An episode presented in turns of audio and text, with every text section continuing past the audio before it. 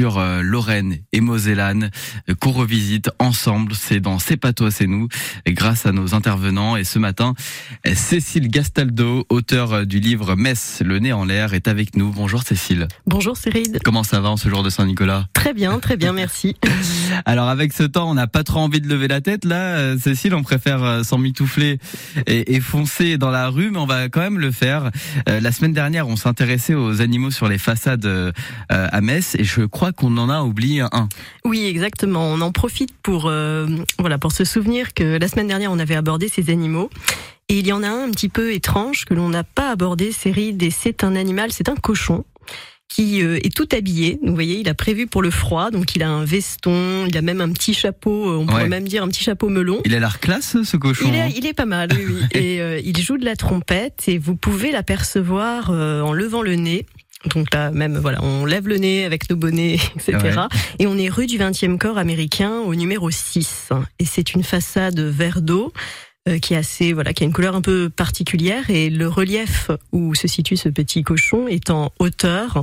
Et c'est un immeuble qui date de, de 1905 environ. Ouais, ouais, c'est vrai que ce petit cochon, alors on peut le décrire, il est, il est plutôt assis dans une position euh, assise. Oui, profil, voilà. Ouais, avec un, avec une trompette, c'est ça Voilà, une petite trompette. Et un, un, petit chapeau à l'ancienne voilà. du, du 20e siècle, on va dire. Et oui, un beau veston, plutôt classe. Plutôt classe, franchement.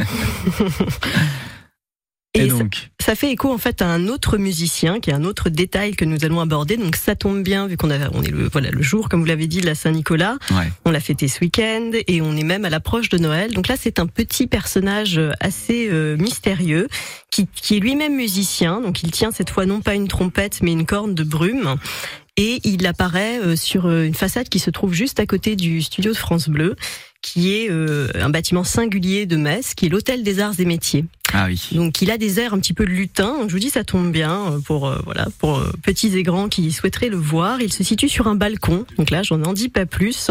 Et on est sur un, un, un bâtiment qui est en grès rose, qui est facilement reconnaissable et qui se situe rue Gambetta et c'est l'hôtel des arts et métiers, Céride. Donc c'est un, bâtiment emblématique dans Metz. C'est un ancien hôtel des pour être plus précise, des corporations réunies de Metz. Ouais. Donc l'hôtel des arts et métiers, alors son nom allemand c'est euh, Gewerbe Haus, donc la maison des entreprises.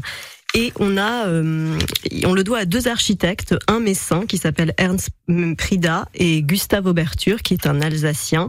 Et on est en 1909, donc ils ont réalisé vraiment ce grand bâtiment qui est un lieu assez fascinant puisque c'est un lieu multiple. On y trouve des salles d'exposition, de formation, euh, de restauration également, donc euh, à la gloire euh, des métiers d'art. Donc vous aviez euh, les ébénistes, les peintres, les ferronniers d'art, les maîtres verriers qui étaient mmh. mis à l'honneur.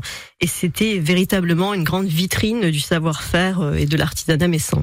Ouais. Et c'est vrai que c'est assez particulier. C'est uniquement dans la ville de Metz, en France, vous pensez qu'on trouve ces petits euh, motifs à chaque fois et que c'est... Euh, oui, on en trouve un petit peu partout, mais là on a une, une patte germanique. Ouais. Donc c'est vrai que sur ce bâtiment, vous allez retrouver plein de choses. Euh, il y en a, voilà, c'est très chargé. C'est un architecte alsacien. On pense à Strasbourg, on n'est pas très loin. Mm. Sur des bâtiments en grès rose à Strasbourg, on peut voir aussi tout un, voilà, plein, plein de motifs Ouais. architecturaux et donc c'est assez local, mais il y, en- Mm. il y en a dans toute la France. Mais là, on a une patte supplémentaire avec ce, ce grès rose et tous ces motifs que l'on peut voir.